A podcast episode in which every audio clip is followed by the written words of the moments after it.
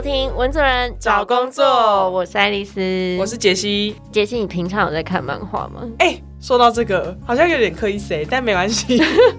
我是今年开始看漫画。今年那你很慢呢。对啊，我前阵子才跟我朋友说，我是二十五岁才开始看韩剧，然后二十七岁开始看漫画。我不知道我青春期在干嘛，你的青春期不会在念书吧？很 nerdy，对不对？只念书吗？没有啦，青春期就到处玩呐、没有什么在家。哦，嗯毕竟看漫画是也需要在家里静静的看。对，而且我以前对漫画有一个误解，就是第一次看漫画是看蜡笔小新那种纸本的漫画，对，然后我真的看不懂你看不懂顺序。哦，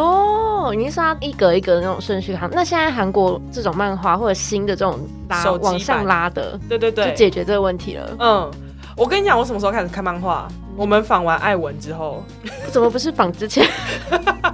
之前某一集有访问艾文，然后他对就是一个漫画在地化的翻译工作人员。然后访完他以后，就开始好奇，就是台湾现在漫画的生态啊。同时之间，刚好我身边有一个鹏鹏呢，他就是专职在做漫画编辑，我就请他推荐我一些很好入手的漫画，然后才开始接触这个漫画的世界。从此之后就深陷不已。其实我那时候一听到漫画编辑这个工作，觉得很特别，就我没有想过有这个工作。这么说，我一直都觉得自己好像蛮井底之蛙，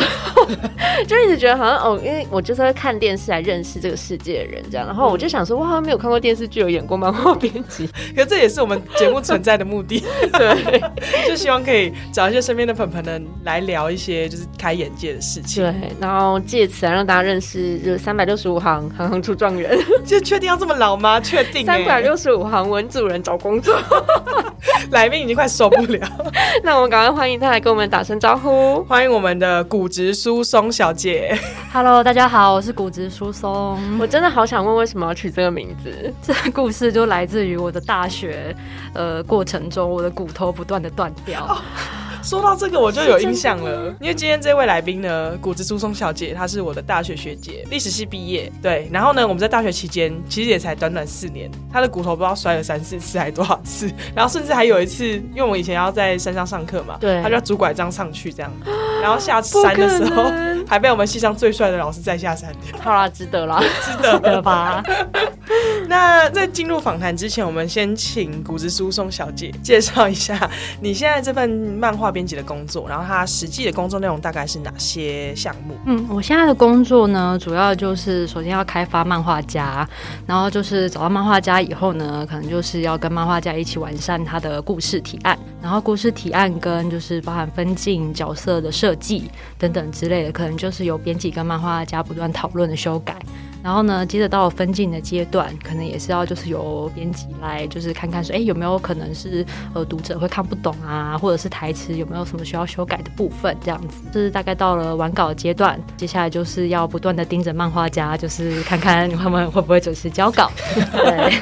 催稿的角对，色，有点像是就是呃一个 PM，但当然有的时候也会有漫画编剧，然后小说家改成改编成漫画。这些一起来合作的伙伴们，对，那也是漫画编辑必须要从中去协调，或者是有时候要媒合。那当漫画就是呃开始在进行的时候，呃，可能也就要想一下说，哎，比如说要怎么样去推这个漫画，然后也要跟我们行销的伙伴或者是营运的伙伴来想想说，哎，我们要怎么什么方向来推它，然后这些故事就是在一开始的时候，我们可能设定的客群是谁，包装它，然后最后才会到我们现在可以看到的一些平台上的漫画。哎，那我有点好奇说，就是像刚刚提到一些包含是找人选，然后或者是呃创作当中的过程的协助跟后续的推广都有参与其中。那这样子的比重来说，哪一个比重是最多的呢？大部分还是在制作，就是内容的制作，然后就是可能是比如说是找到漫画家，比如说呃漫画家他投稿来，那我们就是可能编辑会议以后觉得哎还不错，那就就是开始进行。那有的时候呢，可能是我们自己要去网络上就是看一下说，哎最近有没有什么觉得不错的创作者，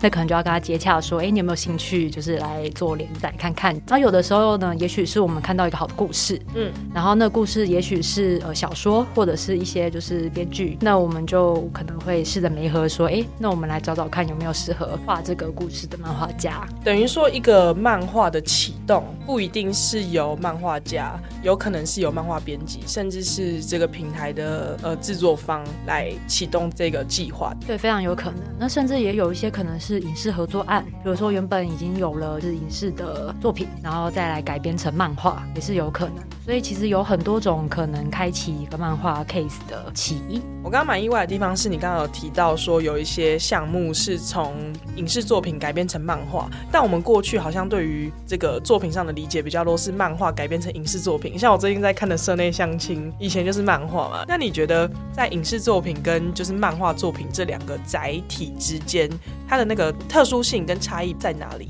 就是我们比较常认知到的，通常是漫画在改编成影视作品嘛。那这也是现在比较有的常态。那可能就是通常这个故事可能不错了以后，就是影视方再找过去拍成剧或者是电影。那为什么会有这样的呃一个过程呢？是因为通常是影视啊或者是电影呢，第一个他们成本更高，漫画的成本我不是说它很低，但是它可能跟影视电影相比起来，它是比较低的。那也就是说由它来做启动，先去做一个市场的前测，或者是它本身就是一个创。作，然后再红了以后，再去就是翻拍成这些影视作品，当然是一个成本比较小的的尝试。这样子，过往我们在日剧或者是韩剧上面蛮常有这样子的一个呃，让我们耳熟能详的作品。那不知道在台湾的话，目前这样子的改编上有哪一些比较知名的作品是可以让大家去联想的吗？嗯，就比如说像就是呃，前阵子有播的《神之乡》。他就是描述说，就是一个原本在大溪出生的青年，然后他呃因为种种原因就离乡嘛，可能读大学，后来就返乡回到大溪的一个故事。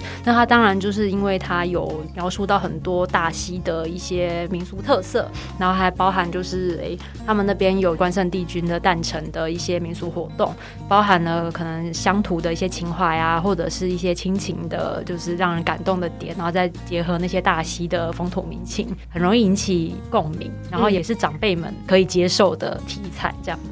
哦，所以等于说，其实它的受众是比较多的，所以它更有价值，说可以去。转译成电视剧，然后去做更大的探讨，更大的利益。因为我刚刚一好奇的点是，那他在漫画的客群跟他在那个影视作品的客群，可能他瞄准的那个题 a 是完全不一样的吗？我不觉得有到完全不一样，因为《神之乡》这本漫画，首先它就是一个蛮呃历史跟呃也没有到历史，应该就是说它蛮在地的题材，它文化类的比重是蛮高的嘛，因为是民俗文化。嗯，那会看这种漫画的，其实我并不觉得他会是小朋友。所以其实我觉得他的客群本来就没有到主打很小的朋友，嗯，然后因为它里面探讨的又蛮有亲情相关的就是题目，所以他亲情这件事情其实不管是几岁可能都会有共鸣，嗯嗯嗯。我觉得过去大家对于漫画的刻板印象好像就停留在我们青少年或者是小朋友的时候很喜欢看漫画的那个刻板印象，但其实现在漫画类型内容其实蛮多元的，所以。还蛮多哦，成年人的漫画，对，像是一些什么文化类的，其实也蛮常见的，或什么宗教，有一些宗教类的。也会把它融入一些故事里去变成漫画，其实那些都可以探出蛮在地的一些特色。对啊，那舒松小姐，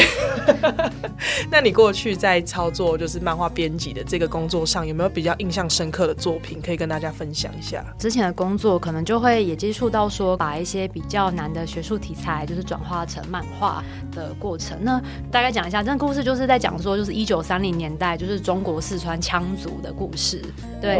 然后呢，那个故事。它为什么有趣呢？是因为就是过去的那个羌族，他们会有一个女类似女巫的传说。嗯，那个传说就是呃，他们称之为毒药猫。他们就是说有一些就是容貌非常艳美的女性，可能嫁到他们的就是村庄里面，那些女性就会在晚上变成一些动物，然后她变成动物以后呢，就会杀害就是村庄里面男性啊或小朋友等等的故事。那当然里面存在很重的就是女巫跟艳女的那种情节，对，又加上他们在就是生活。中他们会遇到非常多的危机，也许是天气，也许是食物不够，也许是就是有一些狼啊，或者是熊等等之类，反正就是一些野兽的侵扰。那他们其实生存压力是很大的，所以他们很需要团结。那这种时候，如果在村庄里面找到一个戴罪羔羊攻击他的话，那所有人就会瞬间变得很团结，那就可以度过这些危机。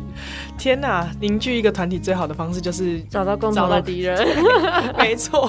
所以等于那其实是一个真实，在一九三零年代的时候，他们那个村庄里面会发生的事情，然后拿这样子的历史去改编成有趣的故事吗？对，就是有点像这样，但当然我们在就是改编成漫画的时候，会更加的就是去加强一些剧情性的要素。但我要去先澄清，就是我刚刚举的那个例子，它完全不是一般漫画编辑的工作内容。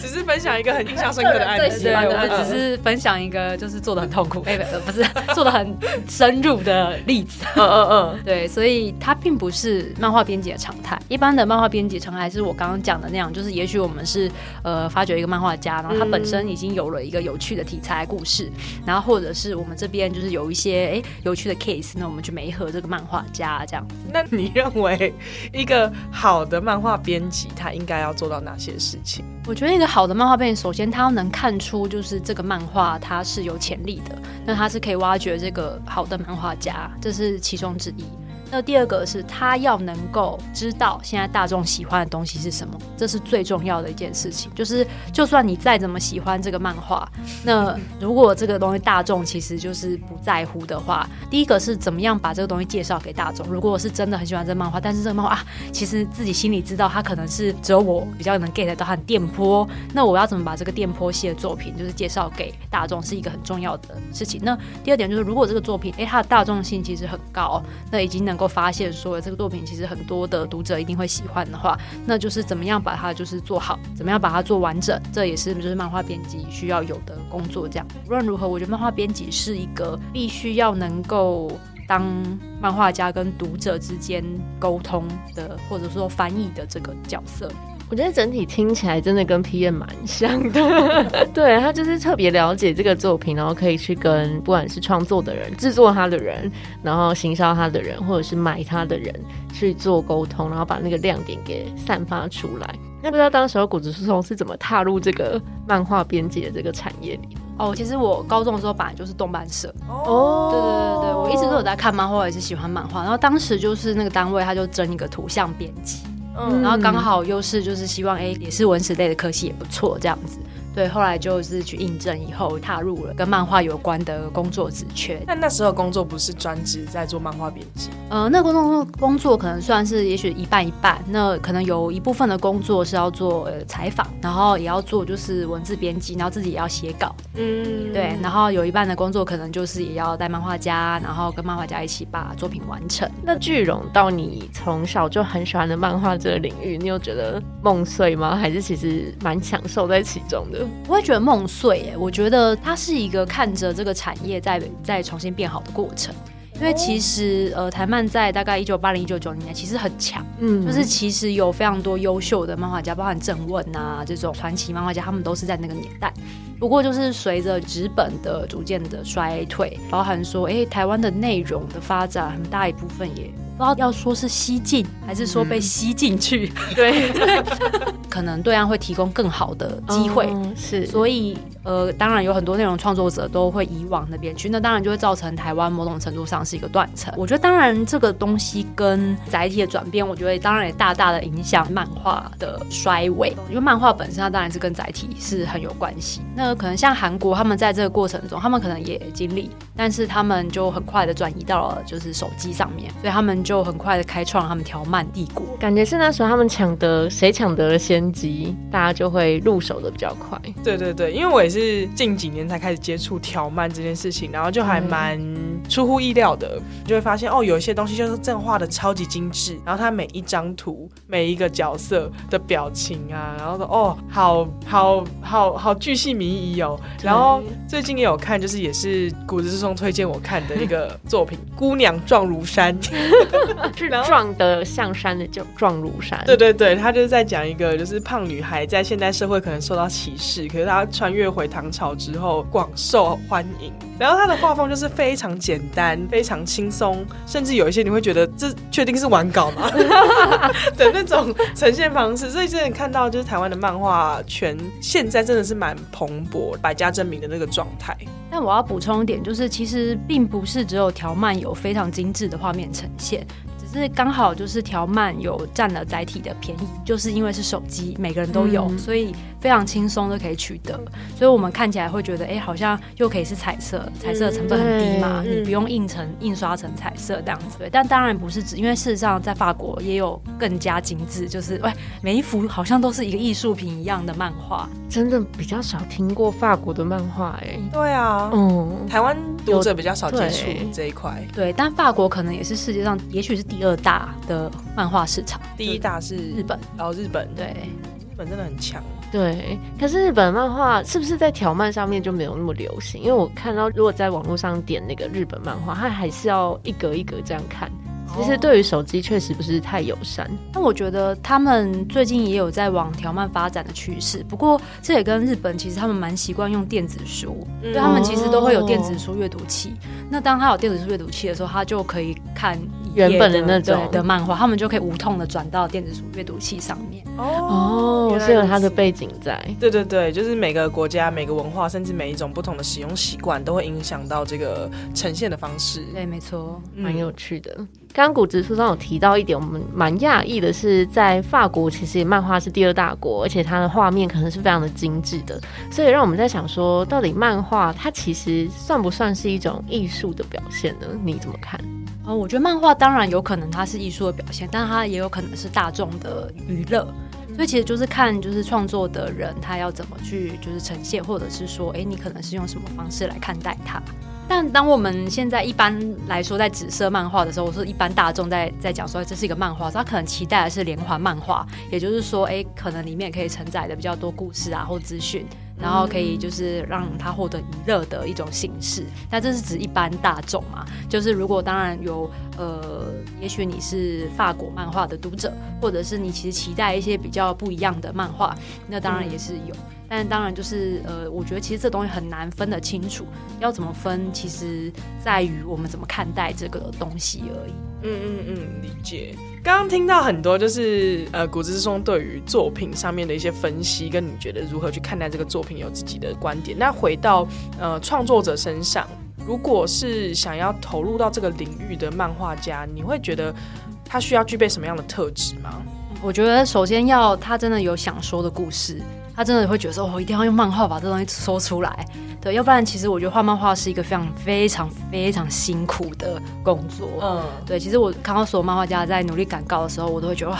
真的是很累，对，因为真的在这个时代，就是大家都需要求快，那你可能要跟上连载的速度。比如说，如果你的载体是纸本，一年出一本也就罢；但如果你是连载，你又是在网络上的话，其实可能真的就是可能要到周更的程度。那你要到周更的程度，其实漫画家是真的是会很疲倦的。然后台湾可能又还没有像韩国、日本一样，就是有一个好的工作室的制度，可以团队合作。那在作者都还是比较不得不单打独斗的状况下，其实是会真的很疲惫。嗯，可是一个漫画家，比如说他真的决心踏入了，好，假设你真的有想说的事，你想要真的有想要用漫画把你心目中的故事讲出来，也许你要在这个产业里面立足的比较稳的话，那可能会需要就是能够有准时的交稿的这样子的。情操，不知道说是能力还是情操吗？或者是说要有这样的心理准备？嗯，就是说可能就要有能够就是准时稳定交稿的心理准备，这样子才能让这个作品经营的长久，维持市市场讨论热度这件事情。对，就是比如说我一个作品如果断断续续的不断修刊，那可能读者在这个过程中他可能就会跑走了。嗯，但是如果我每个礼拜都维持的，不管是周更、月更还是双周更好了，那读者你只要养成他稳定回来的习惯，那他才是可以长久的跟着你的作品的粉丝，嗯，感觉跟其他的内容创作有异曲同工之妙。对对对，所以归纳一下，谷子之松刚刚提到的，就是他一定要有自己想出的故事。然后他要有准时交稿、定期更新的这个能力跟情操。刚才听谷子松分享的时候，突然很飘走的想到，之前小时候在看一些卡通剧啊，然后不是很多都有那种情节，是柯南以前会什么什么，就是杀人案是编剧打电话找老师找不到人，然后后来进去发现老师被杀了，这样，所以他就说老师找不到人很正常，他常常这样，他在赶稿这样，然后真的时间过了之后，然后就留下了一个那个作品，然后那个作品是就大家都。哦，找到他还是什么的，然后我想说，对，小时候原来就已经离漫画编剧这么近，对对对。然后还有我们刚刚有聊到那个胖虎的妹妹小猪，也是很常接到漫画编辑打来催稿的。做好了没？做好了没？好，那访谈的最后想要问一下故事输送，因为其实我们现在观察到，包含我们之前访问的艾文，对，发现可靠集团，嗯，也有在发展自己的漫画平台，然后台湾可以看到漫画的平台越来越多，包含 Line 啊，包含那个拼饭啊，我们发现好像越来越多，不管是科技公司还是内容公司，甚至游戏公司都在发展自己的漫画平台。那你觉得这个原因是什么？呃，如果要以就是科技公司来讲的话，最早韩国他们其实是他们的入口网站，就是 Never 或者是 Dawn。他们就是因为希望使用者可以粘着在他们的呃入口网站里面。那你如何吸引大家来我的这边搜寻，而不是他的？除了你搜寻能力要好等等等之外，他们可能就会在呃页面上，就是可能有一页式的漫画，可能也许四格。那每天读者来看更新嘛？对对对对，那我就会用这个当我的首页，这样子。对，那发展到后来呢，整个就是产业起来以后，它当然就会成为内容的一部分。那就像我刚刚讲，它可能就会从哎小说可以改编成漫画，漫画改编成剧。那这样子，在这个过程中，就是会有获利的空间。这样，像日本，他们可能是呃，漫画就是画出来红了以后，然后改编成动画，然后这个东西它可能就可以卖周边。那这个时候可能它是获利最高的时候，因为周边的成本当然是最低的，因为它都是已经前面东西都内容都做出来了，那周边再来卖给就是这些喜欢的喜欢作品的人。对，那当然角色 IP 其实也是啊，就是你卖一些可爱的角色。说什么熊大啊之类的，你说哎，我想要买他娃娃，或者买他的周边等等之类的，那当然也是一种获利的方式。所以，那你觉得科技公司会想要自己 IP 的原因是想要后面的获利吗？还是他其实还是会想要利用这些 IP 去做一些别的事？嗯，其实我觉得 IP 是一个让使用者会粘着在这个平。牌里面的一个做法，这首先是第一个，就是当你喜欢这个品牌的 IP 以后，你会对这个品牌有认同感。嗯嗯对，像角色 IP 啊，就是那里的熊大刚刚讲到，然后 Coco 不是那个熊吗？对对对对，那那些他们可能很多人也是因为喜欢那些角色，所以去去使用这些平台嘛。那当然，我们刚刚讲到的，就是内容本身就是像呃漫画或小说故事，呃像我们现在所看到一样，可以不断的被改编，然后卖到全世界不同的国家去的触角发展往内容，也是可能有这样子的原因。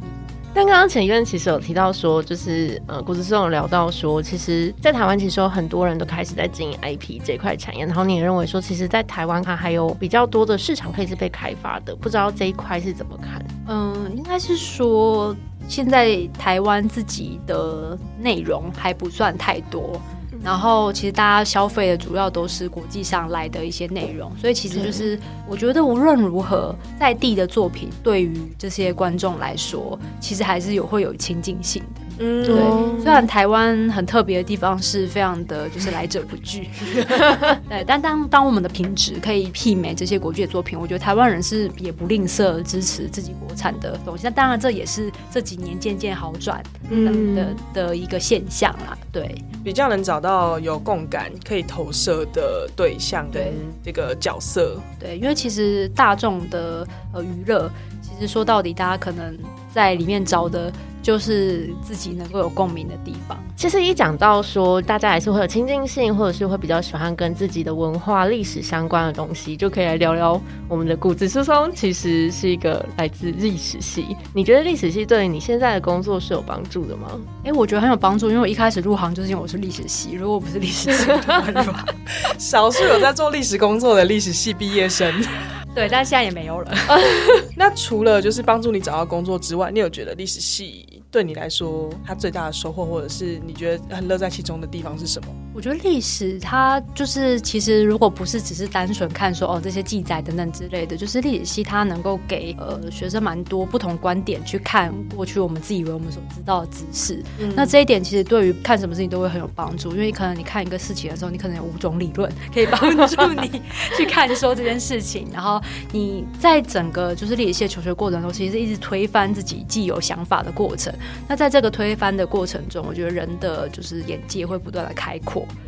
对，其实会看到过去所看不到的事情。呃，可能我们以前呢，高中的时候，我们读的可能都会是那些政治方面的故事等等之类。可历史系，可能老师就会说，哎，那我们为什么不去关注那些就是底层，或者是说，哎，也许是女性，也许是小贩，关注一些市井小民的生活史。那这一点其实就大大拉近了你跟过去的人的距离，因为过去的那些王侯将相，你真的是 I don't care，就是关我什么事，有种死背的感觉。对，但当就是你哎，想象说一个人他可能。假设是台湾大道城的一个就是一百年前的人，他起来，哎，既然他也要看电影，哎，对啊，就一九三年人，竟然他跟你一样也要看电影，哎，对啊，这种有趣的连接就会，哎，好像过去没有想象中，哎，这种事情也可以是在历史的范畴里面，但是历史系可能就会可以带你看到很多不同的面向。嗯嗯嗯，就是过去中学学的历史比较是让我们知道为什么现在这个社会会是长成这个样子，为什么哪些民族跟哪些民族之间可能会有一些冲突，嗯之类，那是可能我们过去中学学的历史带给我们的一个世界观，很像结果论。对对对，让你知道说现在这样是因为以前那样。对，但是大学学历史比较是教我们去用不同的方式去看待一件事情，确实是有一些还蛮有趣的历史。因为我记得我们那时候还有修，就是有些选修课是那种什么运动史，然后就有人研究 NBA 的历史这样子，然后所以你就真的会觉得那个历史的跟自己是更贴近的。对对对，情节人物是跟自己是很息息相关的。而且我觉得这些的了解，好像对于创作来说是更有帮助的。觉得是哎，因为某种程度上来说，就是历史也是一个故事吧。那当你就是我大学毕业的时候，我一个有很有野望，就说哦，我知道这些东西，很想把它就是 讲出来，对，讲出来。当你有想讲的东西，我觉得你做任何事情的时候，就是你有一个想做的事嘛，那你做任何事情，当然你的积极度就会更高。然后也包含说，就是哎，因为大学的时候就是学了蛮多台湾相关的就是历史，那它当然也是很多不同的人故事，或者是。不同事件的故事，那就是这种想讲故事的欲望，对于跟创作者沟通，或者是想象一些诶创作者的故事，帮他们让他们故事更有趣的过程，当然是有帮助的。那我最后一个问题好了，就是包含我还有我们近期收到的一些听众回馈，都会觉得好像读这种比较社会上觉得冷门的科系，会对于求职来说有一个比较焦虑的感觉。可是看到骨质疏松这样，现在这个时间点回去看，会觉得哦，这是一个算是成功案例，因为你的所学跟你的所长可能是有所结合的。那回到大学的那个阶段。你会对于那个时候可能会有点焦虑的自己说什么，或者是你会建议他哪些事情？但其实我大学的时候完全没有焦虑，就是。我就是到了大四毕业以后的那一天开始，哎呀，要找什么工？炫耀文，对，炫耀文，是一个很很躺平的人，快乐玩四年。呃，就是因为我整个大学的四年，我都我就是我上课都非常的开心，我就是不管修什么课，我都超喜欢。然后我我就是超认真在上那些课，因为每一堂课我都觉得超超棒。他真的超热爱我，给他一个 respect。但是因为我就。就是大学的时候，就是非常的就是有先见之明，有辅修法律系，所以不管如何，反正历史系找不到工作，至少还有一条去考历史系。还好现在有借着历史找到自己还蛮喜欢的工作入门，所以其实也是跟大家说，反正那个当下你很喜欢什么，就努力做吧，就就尽量去做。然后当然可以让自己找一条后路，就是如果这件事情可以舒缓你的焦虑的话，让自己有一条后路也是 OK。但是真的很喜欢的事情，就是可以尽量的。去尝试跟尽量的去做。是哎，他包含就是去修所有你觉得有兴趣的课吧，嗯，然后去去实习所有你觉得有兴趣的职，因为我自己也是有实习，然后我觉得那个实习对我找到工作帮助就是大概是占了百分之八十吧。Sorry，那时候的实习大概是什么样的类型？呃，我那个时候实习是在就是城市街区导览的团队里面做实习，这样子，呃，跟着那些导览团队，然后记录，然后拍照等等之类的。那当然就是偶尔也要自己带导览。那我觉得这个当然。是训练你说话、说故事的能力。然后也也训练一个你怎么把一个事情讲好的能力。那怎么把一个故事讲好？怎么把一个事情讲好？它其实跟编辑也很有关系。那当然，然后修课的部分就是，我是因为喜欢法律，我才去念法服法律，所以我不是因为就是法律可以怎么样怎么样才去服法律。我觉得这件事也蛮重要啦，就是做你喜欢的事。无论如何，不要做一件自己很讨厌的事情。就是不管怎么样，还是从中找到自己还算有兴趣的事情去。那我们今天就谢谢谷子师通给我们一个很正向的结尾，然后很精彩的内容。对，那我们文主任找工作就下回见，拜拜。